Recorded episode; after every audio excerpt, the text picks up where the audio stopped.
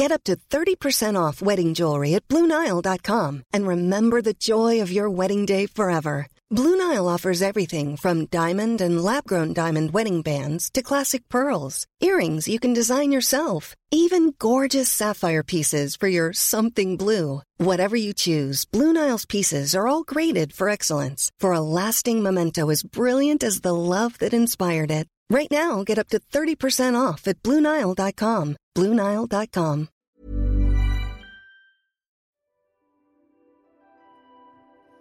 Segundo episodio de la Escuela de Verano Kenso. Y hoy vamos a reseñar el libro Hábitos Atómicos de James Clear. Y como sabes, esto es posible gracias a los patrones de Kenso que con su ayuda consiguen que podamos llevar esta iniciativa a cabo. Y como os contamos en el primer episodio, vamos a dedicar de manera altruista cada uno de estos ocho episodios a un proyecto, una ONG que nos haga sentir muy comprometidos con su labor. Y en este caso es Save the Children, porque todos los niños y niñas merecen ver cumplidos sus derechos, crecer sanos, tener la oportunidad de aprender y estar protegidos de la violencia. En situaciones de emergencia son los más vulnerables y por eso la prioridad de Save the Children es poder defenderles. Trabajan para que sus necesidades sean escuchadas y atendidas en las políticas públicas. Si tú quieres hacerte socio de Save the Children y apoyar su trabajo, puedes hacerlo siguiendo la página web www.savethechildren.es y así apoyar su trabajo y salvar las vidas de miles de niños y niñas en todo el mundo, garantizar sus derechos y ayudarles a desarrollar todo su potencial. Únete a los más de 130.000 socios de Save the Children y ayúdales a desarrollar sus programas. La página web www.savethechildren.es. Y si también te gustaría que en Kenso pudiéramos seguir realizando nuestro podcast, tu ayuda será muy bienvenida en www.kenso.es barra círculo. Así que sin más, te dejo que disfrutes del libro de esta semana, Hábitos Atómicos de James Clear.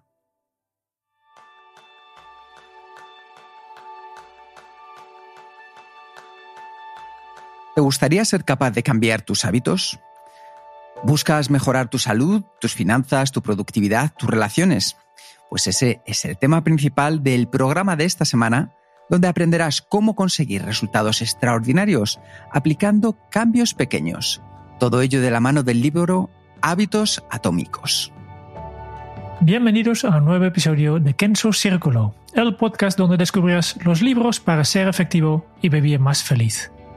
Yo soy Sánchez, maestro en usar las magdalenas como recompensa de mis hábitos.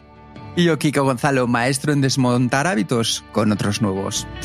Bienvenidos a todos los patrones que estáis escuchando este episodio especial en el que vamos a hacer nuestro, nuestra segunda reseña sobre un libro, la verdad es que muy interesante del que vamos a hablar, Atomic Habits de James Clear. Es uno de los mejores libros publicados en el siglo XXI acerca de la importancia de los hábitos. En él vas a encontrar 324 páginas donde se desgrana un plan paso a paso para desarrollar mejores hábitos y las cuatro leyes de cambio de comportamiento que se desarrollan a partir de estos pasos. Y aunque no exista una forma correcta de crear hábitos, vas a descubrir un enfoque efectivo de manera independiente a dónde empieces o qué intentes cambiar en tus hábitos.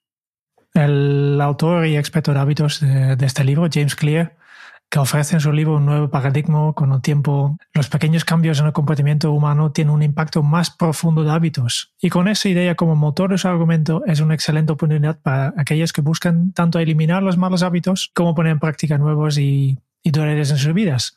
Hablando del autor que, podemos mencionar, yo, yo desde hace muchos años soy, soy fan de James Clear, que lo sigo desde muchos años y yo creo que fue para, no sé, 2014, 2015, cuando anunció que estaba escribiendo un libro, pues yo ya tenía muchas ganas directamente de leerlo.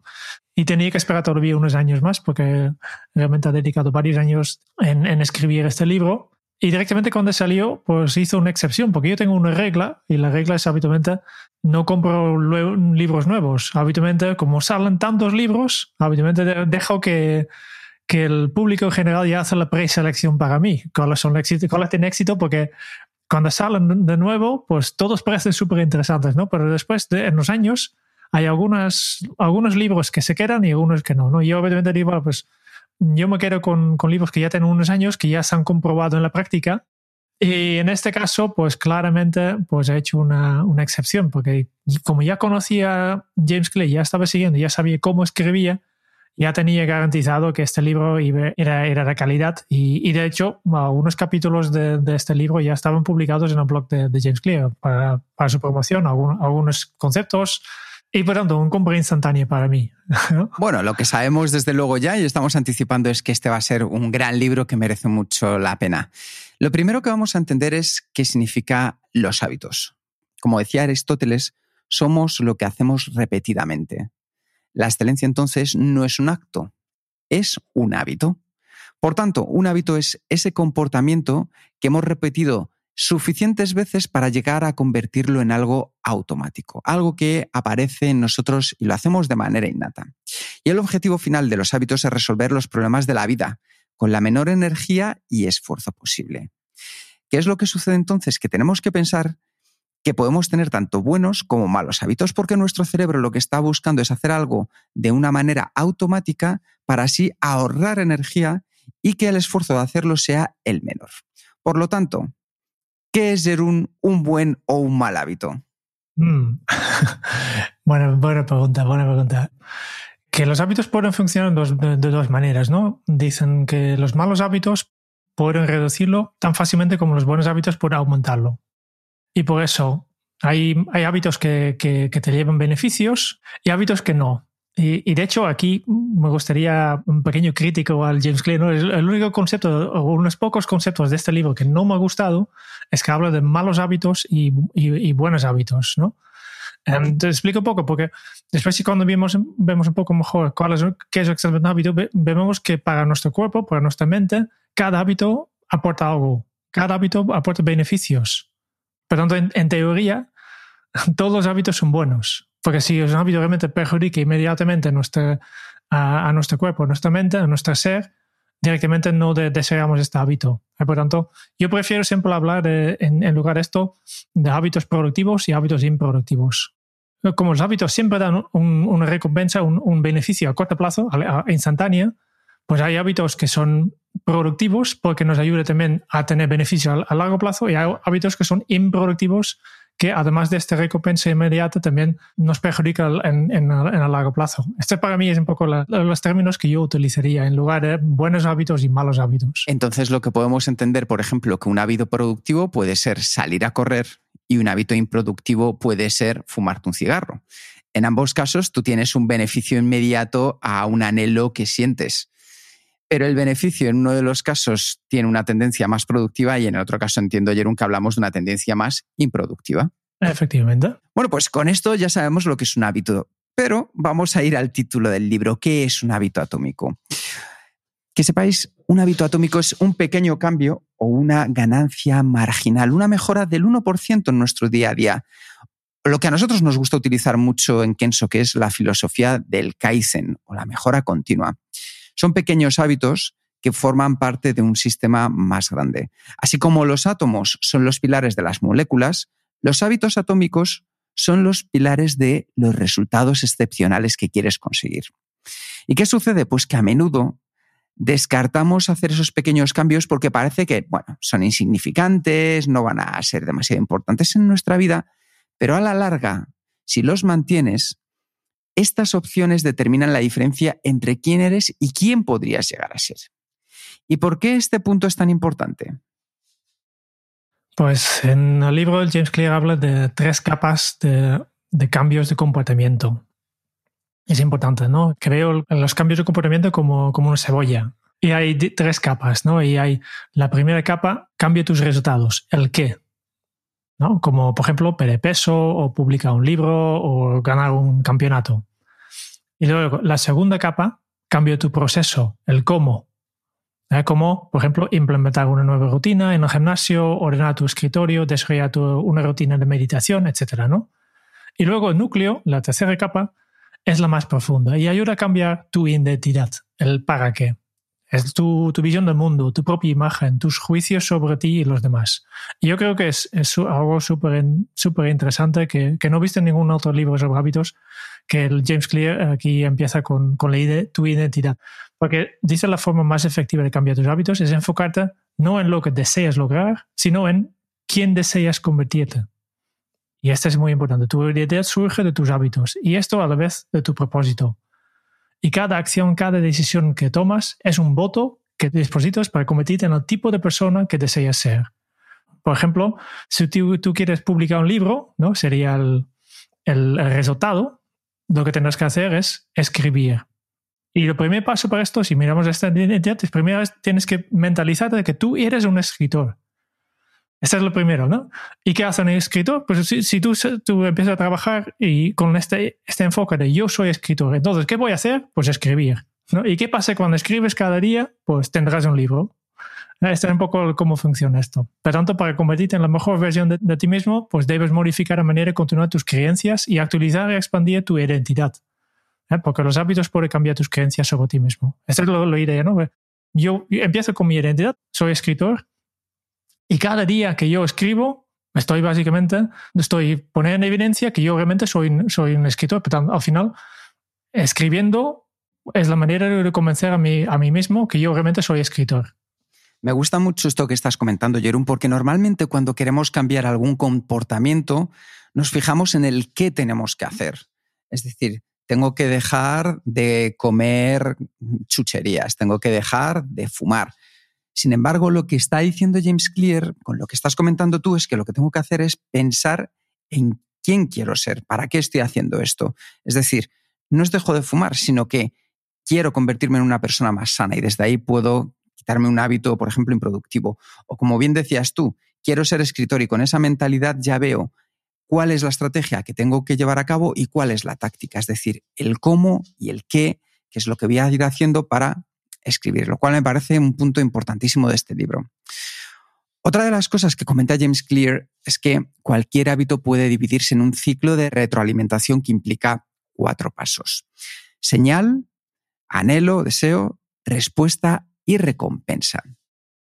A mí lo que me parece muy interesante de esto es la capacidad de saber cómo estos cuatro pasos se van uniendo uno a otro para que cuando llegamos al final volvemos a realizarlo en el tema de los hábitos. La señal es un disparador, un disparador que al final te sugiere una recompensa e inicia el proceso. Por ejemplo, hueles a la comida y de repente ya te apetece comer, un sabor que de repente estás oliendo que es tan rico, pues te dispara esa señal para ir a comer. Después está el anhelo, el deseo que es la motivación para cambiar algo, para obtener dicha recompensa. Por ejemplo, en un hábito improductivo como el que hablábamos antes, el deseo es un cigarrillo, es comer algo. El tercero de los pasos es la respuesta. Y la respuesta son las acciones necesarias para obtener la recompensa. Y la recompensa es el último de estos cuatro pasos, que es la satisfacción obtenida como retorno del cambio y lo que te empuja y te lleva a hacerlo de nuevo. El ciclo de reacción-recompensa refuerza todos los comportamientos positivos o negativos, como decía ayer, un productivos o improductivos, arraigando su implantación en ti. Entonces, ¿qué es importante que sepamos?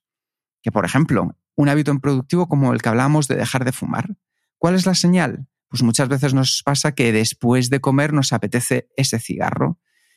El anhelo, la motivación de fumarlo, el deseo, tenemos ahí de decir, oye, vamos a bajar a fumarnos un cigarrillo. La respuesta, bajamos, nos fumamos el cigarrillo y cuando te lo fumas, en principio te sientes bien. Te sientes bien, pero luego a largo plazo dices, joder, si es que ya tendría que estar dejando de fumar. ¿no? Eso, por ejemplo, es un hábito improductivo. Vamos a ver también cómo llevarlo a cabo con hábitos que queremos que sean productivos.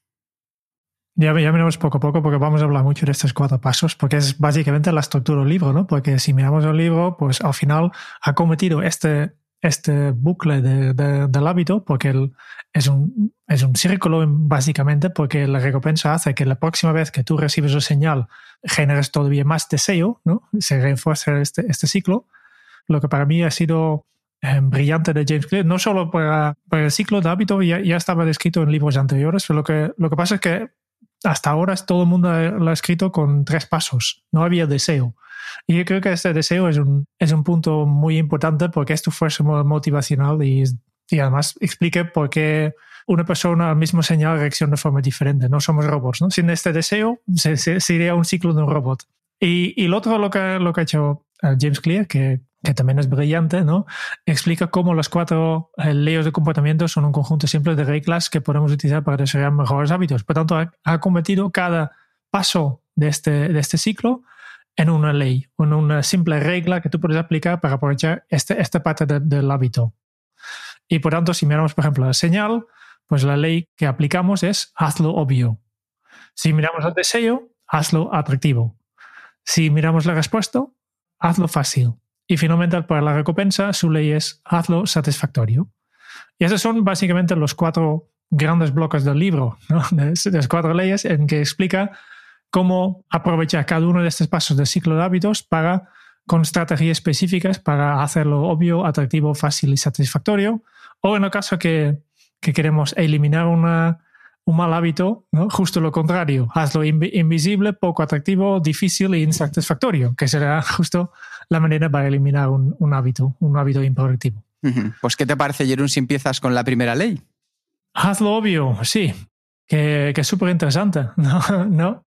si mires cuatro leyes y si mires incluso el índice del libro, pienses que ya tienes claro exactamente qué, qué es lo que, de qué va el libro, qué, qué hay en, cada capítulo. ¿no? Vale, pues hazlo obvio, vale, pues entendido. Pero si miras después, lees cada capítulo, verás que el James Clear desarrolla bastante cada, cada, cada concepto, cada ley y viene con cosas súper super efectivas. ¿no? Por tanto, para hacer, hacerlo obvio, pues, ¿qué explica aquí? Que con el tiempo pues las señales que despiertan nuestros hábitos se vuelven tan comunes que son básicamente invisibles. Que nuestras respuestas a estas señales están codificadas de manera tan profunda que puedes parecer que la necesidad de actuar proviene de nada. Y por tanto, el proceso de cambio de comportamiento comienza con la conciencia. Y antes de que podamos construir nuevos hábitos de manera efectiva, necesitamos controlar nuestros hábitos actuales. Y esto puede ser difícil de hacer, pero um, James explica dos ejercicios que, que nos pueden ayudar. El primero es verbalizar el señal que es un ejercicio sencillo que implica revisar cada una de las acciones para tener mayor conciencia de un hábito no consciente. Es decir, durante tres días, cada vez que hagas algo de manera inconsciente, verbalízalo para saber qué es y apúntalo con un, en un cuaderno o en tu aplicación de notas. Por tanto, vale, pues eh, me levanto por la mañana, ¿qué hago? Primero voy al lavabo, que es un hábito. Mientras voy aquí, lo verbalizo y luego lo apunto. Voy al lavabo, me limpio la cara, son un montón de cosas que haces cada día que, casi de forma inconsciente, pero la idea es llevar, verbalizarlo y crear un, registro. Y luego, en este registro, lo que puedes hacer es apuntarlo y analizarlo si es un hábito negativo, improductivo, un hábito positivo, productivo o un hábito neutral, que ni, ni te beneficia ni te perjudica. Y por, por ejemplo, un hábito negativo que podemos tener es eh, chequear el móvil justo antes de dormir. Y, y luego se queda el, móvil en la mesilla de noche. Pues esto es una cosa que, si tú tienes este, este, hábito, pues lo puedes apuntar y simplemente en, tu, en esta, esta lista que, has creado, apuntar al lado eh, un, el señal de, de menos, de, de, ser negativo, ¿no? Pues con esta mini auditoría de hábitos para saber qué estamos haciendo de manera inconsciente, nos puede ayudar mucho a de una manera consciente decidir qué hábitos queremos que continúen en nuestra vida, qué hábitos queremos implementar y de qué hábitos nos queremos deshacer. Una buena estrategia para hacer eso es mediante las intenciones de implementación. Entonces os estaréis preguntando, ¿qué son las intenciones de implementación? Bueno, pues esto es algo que ya vimos en el episodio anterior, en el libro primero que estuvimos viendo de los siete hábitos de la gente altamente efectiva. En sí lo que es es haré determinado comportamiento a determinada hora en determinada ubicación. Por ejemplo, saldré a correr 5 kilómetros, ese sería el comportamiento, cada día a las 8, esa sería la hora, alrededor de casa, la ubicación. ¿Eso qué sucede? Que al final nos ayuda a que construir los nuevos hábitos productivos sea algo mucho más sencillo. Otra estrategia que viene de Tiny Habits de BJ Fogg es que aproveches la señal y apiles hábitos. Ningún comportamiento ocurre de forma aislada. Al final, cada acción se convierte en la señal que desencadena el siguiente comportamiento. ¿Y el secreto dónde está? Pues en elegir la señal correcta. que la señal que desencadene nuestro hábito sea la correcta. Y a igual que lo hemos hecho antes, aquí os vamos a poner otro ejemplo. Después de un hábito actual, haré un nuevo hábito. Vamos a traducirlo. Justo después de levantarme, hábito actual, me pondré la ropa para salir a correr que he dejado preparada el día anterior. Nuevo hábito. ¿Qué es lo que estamos haciendo aquí? Estamos apilando hábitos sobre otro anterior que ya tenemos listo, que ya es sólido, que ya es consolidado en nuestro día a día y de una manera más sencilla nos va a ayudar a que automáticamente podamos comenzar con el siguiente hábito que estamos queriendo implementar, que es salir a correr. Pero para salir a correr, un paso que nos puede ayudar y mucho es el de dejar la ropa preparada y que la tengamos a la vista para así dejar de lado las excusas y de verdad salir a disfrutar del día. Me parece una, estrategia espectacular, ¿no? bastante simple, crear una simple frase y, yo he probado si realmente funciona, ¿no? Con simplemente creando esta frase y así ya tienes claro lo que, lo que hay que hacer, ¿no? Yo creo que también importante, una cosa que, a mí me llama la atención es que, que el James dice que la motivación está sobrevalorada. El entorno a menudo importa mucho más. Y esto tiene que ver con, con el contexto del, del, hábito, ¿no? Porque pequeños cambios en un contexto adecuado pueden conducir a grandes cambios en tu comportamiento con el paso del tiempo. Si cada hábito se, se inicia por una señal que hemos visto y cuanto más destaca la señal, más fácil es cumplimos el hábito. Y por tanto, asegure que las señales de tus buenos hábitos sean tan obvias en un entorno profesional o personal, ¿no? Hay un ejemplo en el libro que a mí me ha gustado que, que explicaba lo de una cafetería de un hospital que, que estaba analizando qué, bebían todos los empleados en, este, esta cafetería. Y había bastantes refrescos eh, con mucha azúcar. Y este en un hospital, pues que son gente que saben de la salud, ¿no? Al, al propietarios de este hospital querías promocionar una vida, unos hábitos más saludables en el personal y les gustaría que el personal beba más agua. Y lo único que han hecho simplemente es eh, coger la nevera de nuestras botellas que estaba en una esquina, mantenía ahí, pero simplemente añadía más neveras y más lugares donde había botellas de agua. Y al final resulta que simplemente haciendo esto, haciendo más visible, pues conseguían que el personal de este hospital casi triplicaba la cantidad de agua que, que, que consumían en esta cafetería. Eso es tan súper importante. Y, el mismo concepto vemos también, por ejemplo, en, el supermercado, ¿no? Los, los, productos están colocados en un lugar específico simplemente para servir como señal de compra esto y no compras tanto de las cosas que están más abajo, que son más, más, más baratas, ¿no? En, de forma productiva en tu propio entorno, lo que puedes hacer, por ejemplo, es poner una alarma a las 6 de la tarde. Y si quieres conciliar el, tu, tu, vida laboral y tu, tu, vida profesional, pues es importante mantener el horario, ¿no? Especialmente ahora con el teletrabajo, pues esta frontera se ha difuminado un poco, ¿no? Por tanto, poner la alarma a las 6 de la tarde te hace más consciente que ha llegado el momento de aterrizando y dejar de preparar el trabajo para, para mañana y comenzar, comenzar el, el vuelo a tu, tu vida personal. Otro ejemplo que, que, hemos visto bastantes veces es si tienes que llevar cosas al, al, trabajo, o déjalo ya preparado, ¿no? Delante de la puerta si hace falta. Así que cuando salgas por la puerta, pues lo encuentras y así no puedes olvidarlo. Es utilizar el entorno, el, el diseño del, del, del, entorno para eh, disparar tus hábitos. Y si haces este tipo de, de, de, cambios de contexto, poco a poco verás cómo tus hábitos se asocian no solo a un, un solo desencadenante, sino con todo el contexto que rodea el comportamiento. Y este es importante. El contexto se convierte en la señal y es más fácil construir nuevos hábitos en un nuevo entorno porque no estás luchando con, los, con las viejas señales. Esta es la parte muy importante, ¿no? Y, y aquí el James explica una regla muy súper fácil, súper útil, que yo creo que es, eh, que, es, que, que, son esas cosas que, que, hay en este libro, que hay a veces una frase, un, un párrafo que es para mí alucina, ¿no? Y su, su regla es un espacio, un uso un espacio, un uso. Y el ejemplo que utiliza son para pacientes de insomnio. ¿no? Dice, vale, si tú tienes insomnio y estás eh, en, en, tu habitación, en, la cama, y no puedes dormir, lo que tendrás que hacer es levantarte, ir al, al salón o otra habitación del uh, espacio, eh, haces una actividad que mm, tranquilo, obviamente, no, no, vas a hacer ejercicio, para tranquilizarte, y cuando tú notes que, te llega sueño, vuelves al, al, a la habitación para, para dormir, porque la habitación solo es para dormir, no es para mirar la tela, no es para leer, ni es para estar rumiando en, la cama, está para dormir. Y lo mismo para si trabajas desde casa, eh, en el curso de, teletrabajo lo explicamos que es súper importante que tienes un espacio que no tiene que ser todo una habitación, pero al menos un rincón que es tu espacio de trabajo. Y si tú estás sentado aquí, para tu mente es la señal que aquí estás trabajando. Pues así tenemos que saber cómo podemos poner en práctica todas estas cosas para cumplir con la primera de las leyes, hazlo obvio. También hay una cosa que es importante tener en cuenta, y es que podemos eliminar un mal hábito, un hábito improductivo. Lo que pasa es que es poco probable que lo olvidemos. ¿Y esto por qué sucede? Pues porque una vez que los surcos mentales se han grabado en nuestro cerebro, es decir, de tantas veces que hemos repetido un hábito, es casi imposible eliminarlo por completo.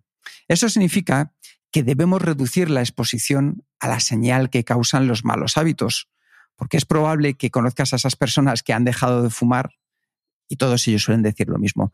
Recuerdo a la perfección ese momento del cigarrillo justo después de comer, ay, todavía siento esas ganas de fumar. Y es mucho más fácil que al final volvamos a caer en un mal hábito si no estamos preparados para saber que ya lo tenemos grabado en nuestro cerebro. Así que tenemos que ser muy conscientes de que eliminar un mal hábito está, aunque lo hayamos eliminado, todavía presente dentro de nuestro cerebro. Podemos crear nuevas conexiones neuronales de forma consciente, lo que pasa es que no podemos eliminarlos nunca, ¿no? Y por tanto, el autocontrol solo es una solución a corto plazo. Pasamos a la segunda ley. El segundo paso del, ciclo de hábito era el, el anhelo. Y aquí la ley era hazlo atractivo hazlo atractivo. Aquí vamos a crear el deseo para, para, tener la recompensa, ¿no? Y cuanto más atractiva es una oportunidad de hacer algo, más probable es que se convierta en hábito. Porque los hábitos, eh, los hábitos, ya he dicho, son un ciclo de retroalimentación impulsado por la dopamina. Y cuando aumenta la dopamina, también lo hace nuestra motivación para actuar. Es la anticipación de una recompensa y no cumplimiento de lo mismo lo que nos va a llevar a tomar decisiones y acciones. Y la anticipación, cuanto más mayor es, mayor es el pico de dopamina que nuestro cuerpo genera. Esto es para mí súper interesante porque incluso se han podido medir, ¿no? Se puede medir exactamente el momento del este deseo por los niveles de dopamina en, el cuerpo, ¿no? También hay estrategias pues que, que aprovechen este, este anhelo que, que, nuestro cuerpo genera. Por ejemplo, lo que puedes hacer es agrupar tentaciones para hacer que tus hábitos sean más atractivas. Simplemente lo que tienes que hacer es combinando una acción que deseas hacer con una acción que debes hacer.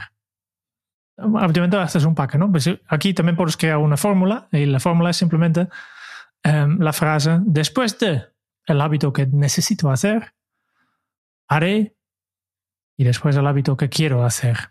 ¿No? Por ejemplo, después de cada día que, que salga a correr, me permitiré un capricho de frigorífico. Obviamente un capricho saludable, ¿no? El ejemplo que hay un ejemplo bastante curioso en el libro de, de, hábitos atómicos que habla de Ronan Byrne, que es un, técnico que quería entrenarse para, para, hacer triatlones, yo creo, y, y una, una cosa es, es, es utilizar la bicicleta estática.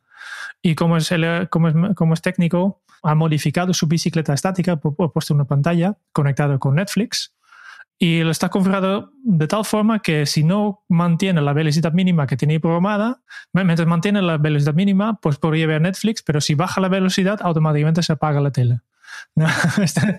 No, este es un, otro ejemplo de, vale, pues combino una cosa que me gusta, ver Netflix, con una cosa que, yo creo que tengo que hacer en bicicleta estática. Básicamente es la, caramelo de toda la vida, ¿no? Lo que funciona con los niños, dándoles un caramelo si hacen algo que, no les gusta hacer, o con los perros, que dándoles una, una galeta, ¿no? Pues con nosotros también funciona de la misma forma. Otra de las cosas importantes dentro de la segunda ley de hacerlo atractivo es que tengamos en cuenta que las normas sociales son extremadamente poderosas y determinan qué comportamientos nos resultan atractivos. Tendemos a adoptar hábitos que son alabados o ensalzados por nuestra cultura porque tenemos un fuerte deseo de encajar y de agradar. Es por ello que lo que hacemos es imitar los hábitos de tres clases de grupos sociales.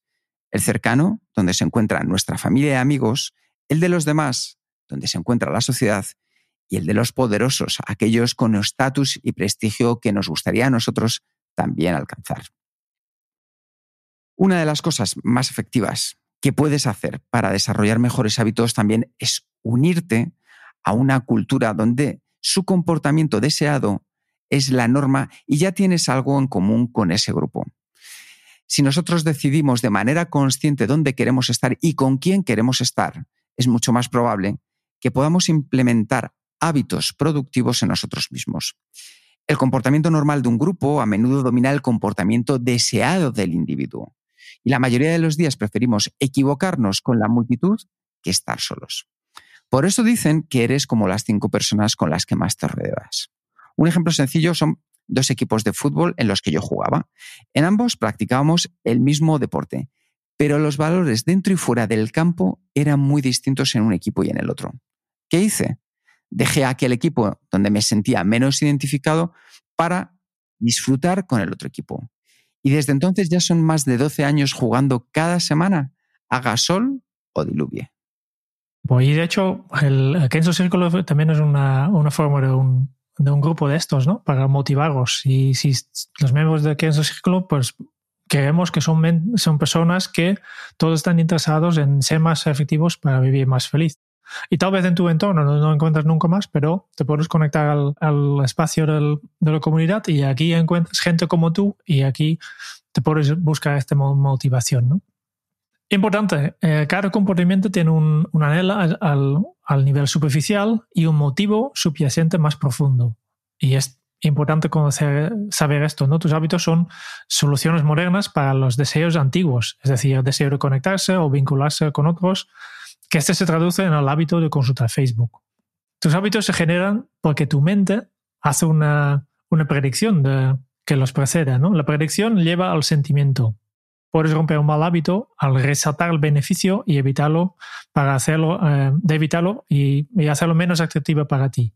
Por eso yo siempre digo, el, el, el deseo es, es el, la sensación que te falta algo. Y por eso los hábitos son tan atractivos cuando se asocian con sentimientos positivos y poco atractivos cuando se asociamos con sentimientos negativos. Y por tanto, creo el ritual de motivación haciendo algo que disfrutes inmediatamente antes de un hábito difícil. Entonces, ¿qué se te ocurre? ¿no? He visto que, que, las palabras son muy importantes, ¿no?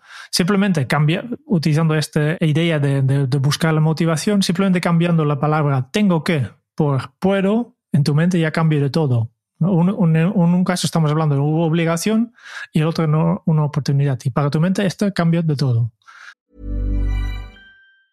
Ready to pop the question and take advantage of 30% off? The jewelers at BlueNile.com have got sparkle down to a science with beautiful lab-grown diamonds worthy of your most brilliant moments. Their lab grown diamonds are independently graded and guaranteed identical to natural diamonds, and they're ready to ship to your door. Go to Bluenile.com to get 30% off select lab grown diamonds. That's Bluenile.com for 30% off lab grown diamonds. Bluenile.com. Hey, I'm Ryan Reynolds. Recently, I asked Mint Mobile's legal team if big wireless companies are allowed to raise prices due to inflation. They said yes. And then when I asked if raising prices technically violates those onerous two year contracts, they said, What the f are you talking about, you insane Hollywood ass?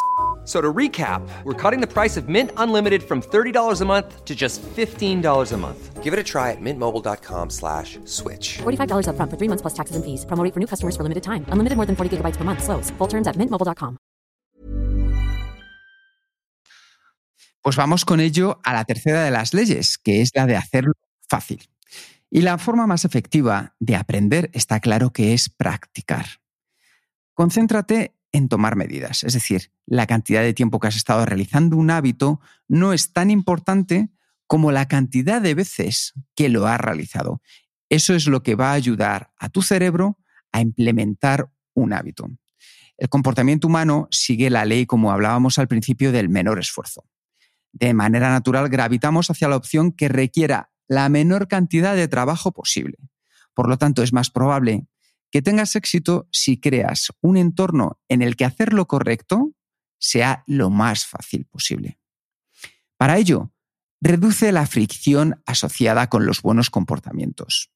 ¿Y qué es la fricción? La fricción son los obstáculos con los que nos podemos encontrar a la hora de hacer algo. Por ejemplo, una fricción a la hora de salir a correr son los días que llueve.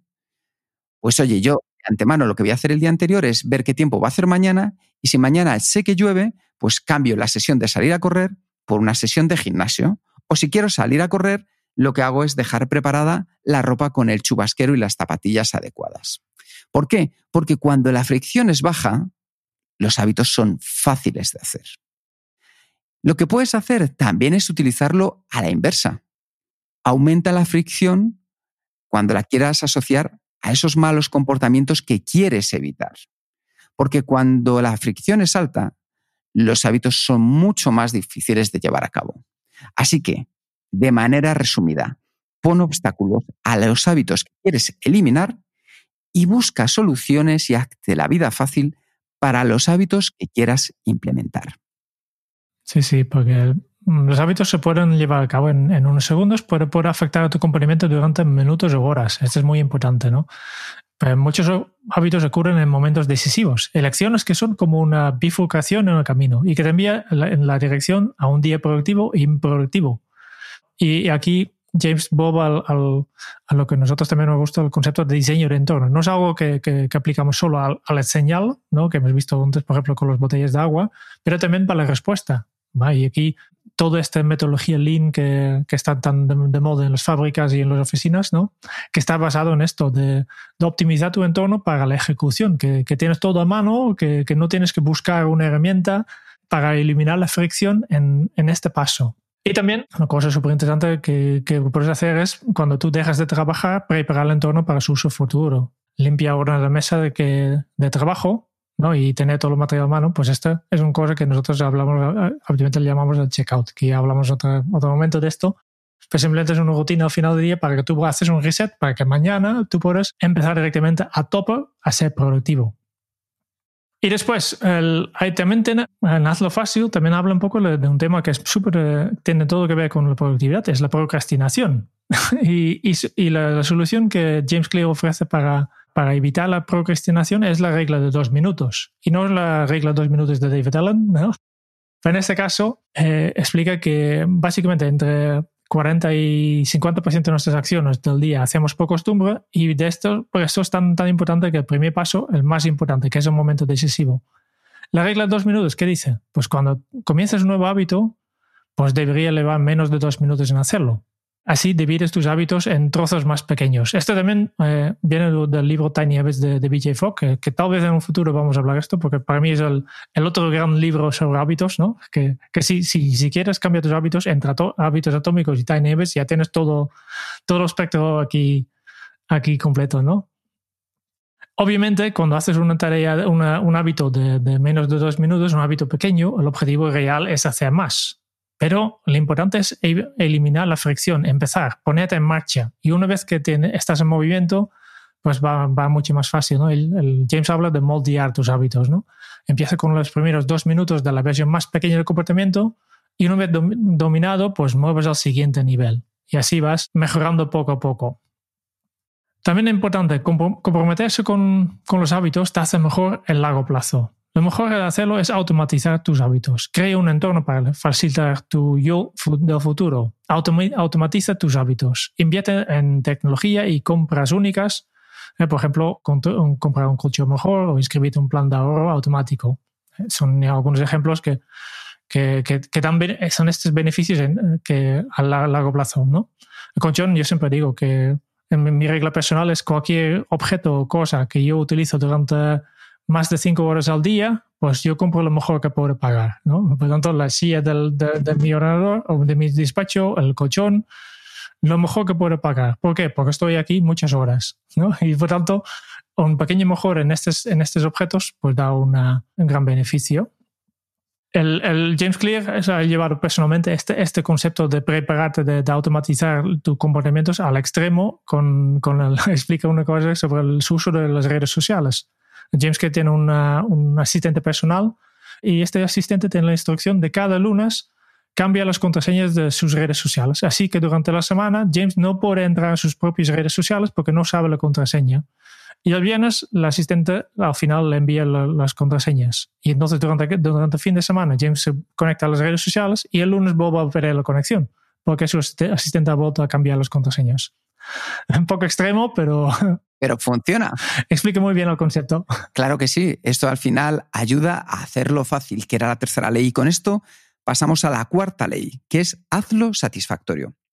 Mientras que las primeras tres leyes del cambio de comportamiento aumentan las probabilidades de que realicemos ese hábito, la cuarta ley lo que hace es aumentar las probabilidades de que el comportamiento se repita. Es más probable que repitamos un comportamiento cuando la experiencia ha sido satisfactoria.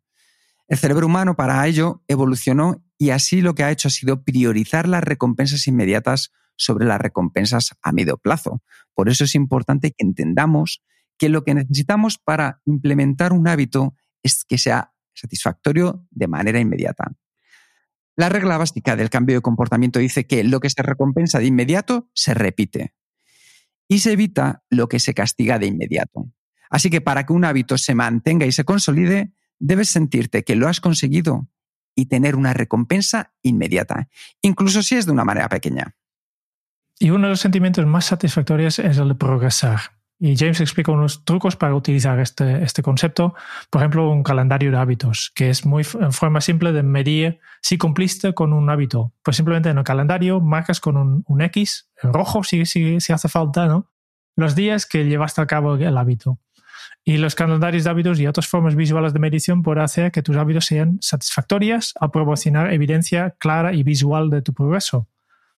Y es más fácil volver a salir a correr cuando en tu calendario ya llevas una racha de 10 días seguidos y no quieres romper la cadena. Y este eh, es súper súper interesante, ¿no? No romper la cadena, que es un concepto primero publicado por Jerry Seinfeld, que, que explicaba este de no romper la cadena de simplemente porque Jerry tenía utilizaba este, esta técnica de, del calendario para crear el hábito de crear una, un, un, chiste cada día para sus programas. Y, y tenía este calendario en, en, la pared, marcaba con, con, un X, con un X rojo cada día. ¿no? Este es el de, de aquí también a veces se llama la cadena de Seinfeld. Un problema que tiene este, esta cadena, que a veces lleva, pues, si llevas, imagínate, lleva si llevas tres días intentando y el cuarto día falles, pues tienes que volver a, a, a comenzar. Pero imagínate que llevas 200 días seguidos sin fallar y un día rompes la cadena. ¿no? Primero, el día 200, que, que, que, que todavía estás en, en, en, la cadena, pues estás súper motivado porque no quieres romper la cadena, pues imagínate, después de 200 días, días de trabajo, no quieres, estás súper motivado, pero vinculado con esto, también hay el, la decepción es más grande cuando al final lo rompes, ¿no?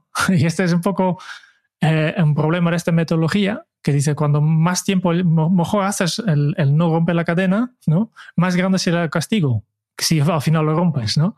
Y, y por eso el James, mm, James Clear aquí explica una cosa que es súper interesante, que simplemente dice, vale, pues somos humanos, da lo mejor a ti para mantener uh, viva tu racha de hábitos. Y no pasa nada si pierdes un día.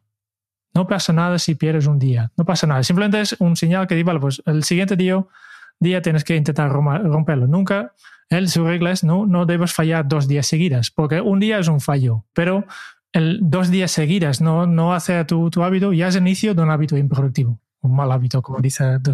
Por tanto, si miras el tema de, si, si buscas, por ejemplo, en, en, el App Store hay miles de aplicaciones de, de hábitos y todos aplican la, la técnica de no romper la cadena, pero muy pocos te permiten fallar un día. Por eso yo creo que la mejor forma de hacerlo es, es hacerlo en papel. Sí, porque fallar un día es, como decíamos al principio, una pequeña señal de que hay algo que tenemos que ajustar. Fallar dos ya indica que es probable que dejemos de hacer ese hábito. Otra de las cosas que podemos hacer para al final conseguir el que sea satisfactorio es compartir nuestros hábitos con otras personas. Es decir, por ejemplo, apuntarnos a un club de corredores, tener un compañero que te acompañe a la hora del café y que te recuerde que no fumes. Esa es una de las mejores tácticas. ¿Por qué? Porque como hemos visto antes, nos preocupamos mucho por lo que otros piensan de nosotros y no queremos que tengan una opinión mala. Así que cuando nos comprometemos con otras personas a salir a correr, cumpliremos con eso que hemos establecido. Así que utiliza las interacciones sociales para motivar el cambio de comportamiento. Y con esto ya llevamos al, a un extra, ¿no? que ya hemos hablado de las cuatro las cuatro leyes, las cuatro pasos del hábito, del ciclo de hábitos. Y entonces eh, el James ha añadido un, un, capítulo que se llama tácticas avanzadas. Y aquí explica un, varios conceptos que no tienen tanto que ver con, con cada una de las leyes, pero sí que con los hábitos en general. ¿no?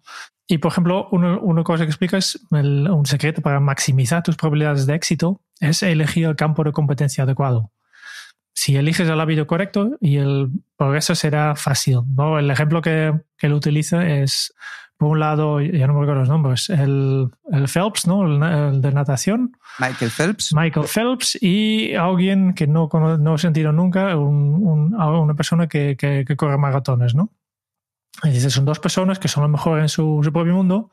Lo que pasa es que Michael Phelps tiene eh, un cuerpo de una forma ¿no? En su caso tiene piernas bastante cortas, ¿no? Y, tiene mucha, mucha, mucha espalda, ¿no? Tiene la parte cuerpo superior de su cuerpo es, es, muy, muy grande y la parte, sus piernas son, son, son más, más cortas, ¿no? Y esta le ayuda a la natación y el del, del, maratón justo al revés. ¿no? Y, por tanto dicen, bueno, pues imagínate con la misma motivación que cambian de deporte, que el Michael Phelps empieza a correr maratones, pues aunque se, se entrene mucho y seguramente lo hace bastante bien, no, no, no, llegará a este nivel tan alto porque simplemente su física no está hecha para esto. Este es un, un, uno de los trucos que dice, vale, pues no puedes cambiar tus genes, ¿no? Eres, eres tal como eres, y lo que significa que como, que como punto de partida te proporciona una, un, ventaja en circunstancias favorables y una un desventaja en circunstancias desfavorables.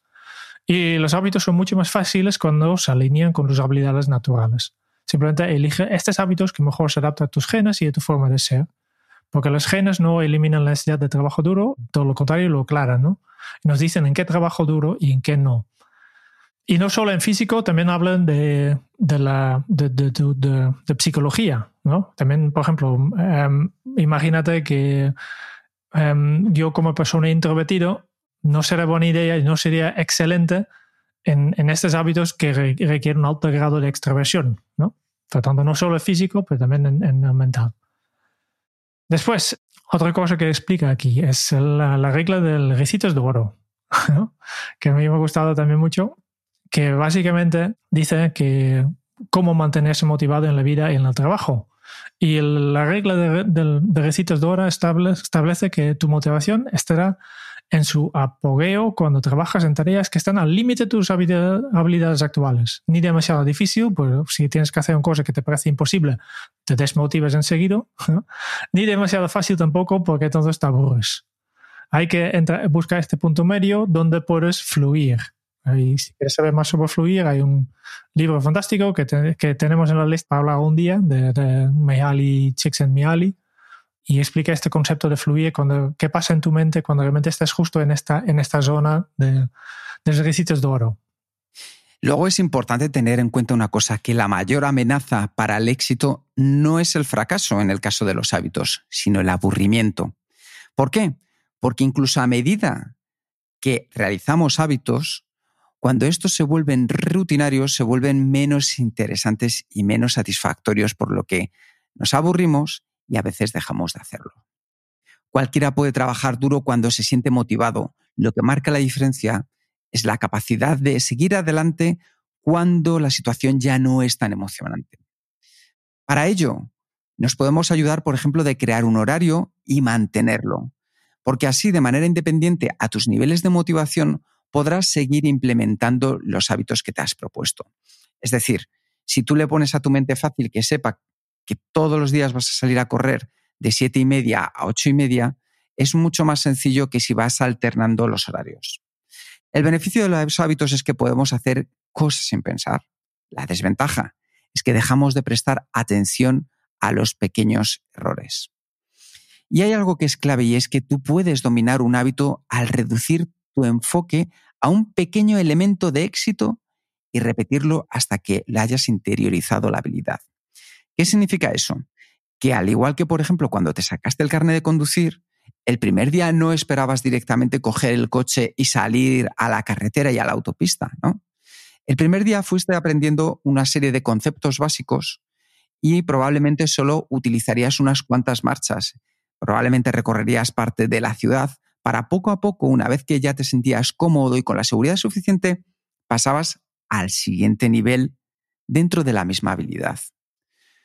Usa este nuevo hábito como base para avanzar hasta la próxima fase de tu desarrollo, porque cada hábito desbloquea el siguiente nivel y de esta manera podrás, podrás seguir construyendo de manera continua. En el ejemplo que decía Jerún al principio del escritor, sería iluso el pensar que dentro de tres meses vamos a ser como Stephen King y vamos a tener ya un libro. ¿Qué es importante en cambio? Que a lo mejor comencemos con decir, cada día voy a escribir 500 palabras. Cuando yo ya tenga un horario marcado en mi agenda que reservo para escribir 500 palabras y voy puliendo mi calidad, voy puliendo mi escritura, poco a poco me sentiré más cómodo, habré rodado, habré calentado para pasar al siguiente nivel. Y es, bueno, pues ya no solo voy a escribir 500 palabras, sino que voy a empezar a escribir historias de mil palabras.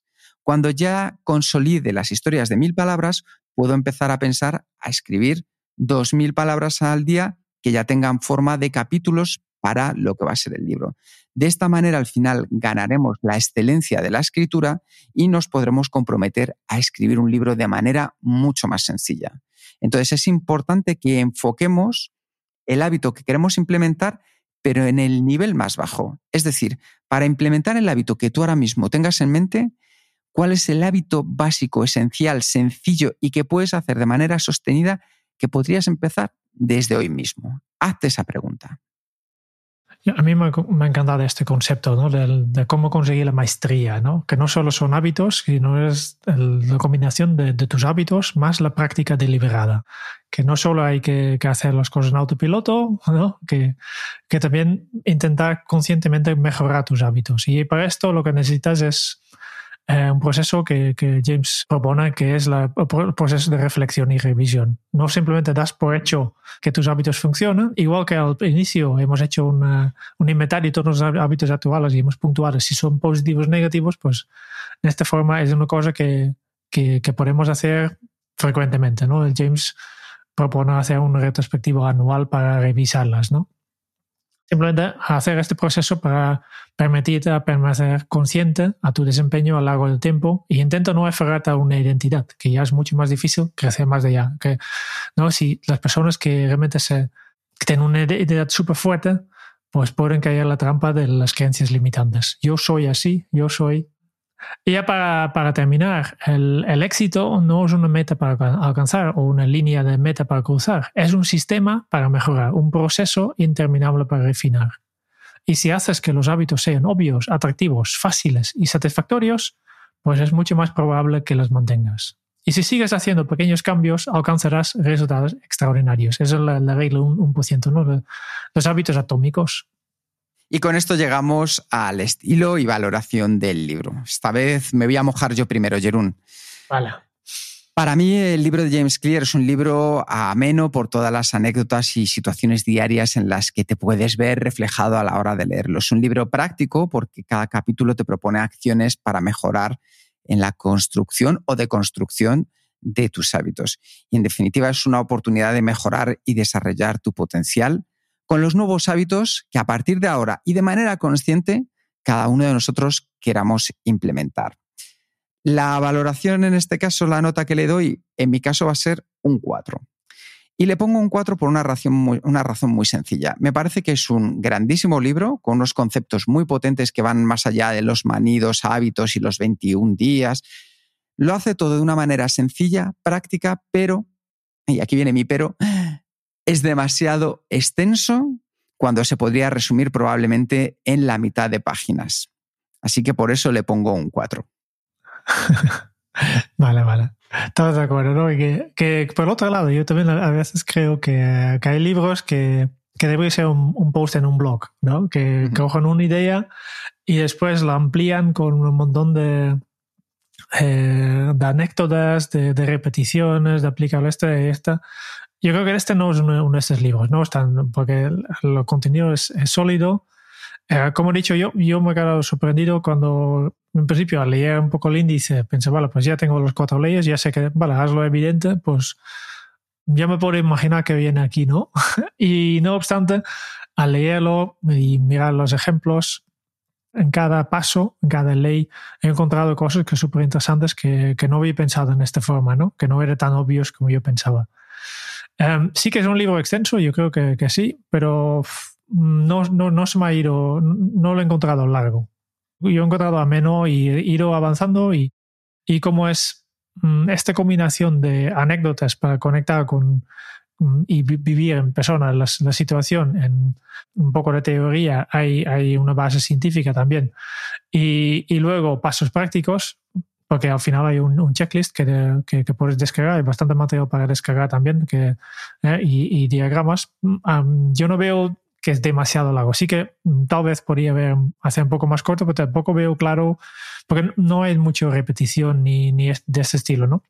Por tanto, para mí, para mí es un libro que, que me ha encantado, que de hecho ya, ya he recomendado a un montón de gente. Yo creo que es, eh, que es un libro básico para cualquier persona que, que, está interesado en su propio desarrollo personal.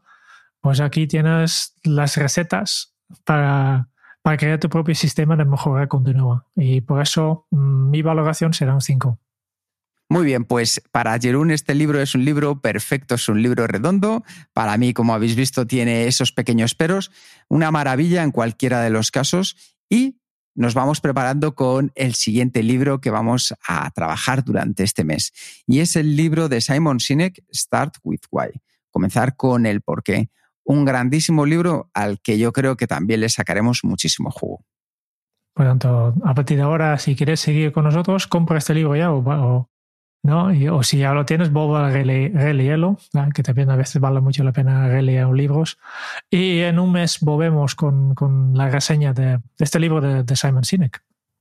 Muchas gracias por escuchar el podcast de Kenso. Si te ha gustado, te agradeceríamos que te suscribas al podcast, lo compartas en tus redes sociales o dejes tu reseña de 5 estrellas para ayudarnos a llegar a más oyentes. Y si quieres conocer más sobre Kenso y cómo podemos acompañarte a ti, a tu equipo o a tu organización en el camino hacia la efectividad personal, puedes visitar nuestra web kenso.es. Te esperamos la semana que viene en el próximo episodio del podcast de Kenso, donde Kike y Jerún buscarán más pistas sobre cómo ser efectivo para vivir más feliz. Y hasta entonces, ahora es un buen momento para poner en práctica un nuevo hábito Kenso. Hazlo obvio, atractivo, fácil y satisfactorio. Hasta dentro de muy pronto. Chao.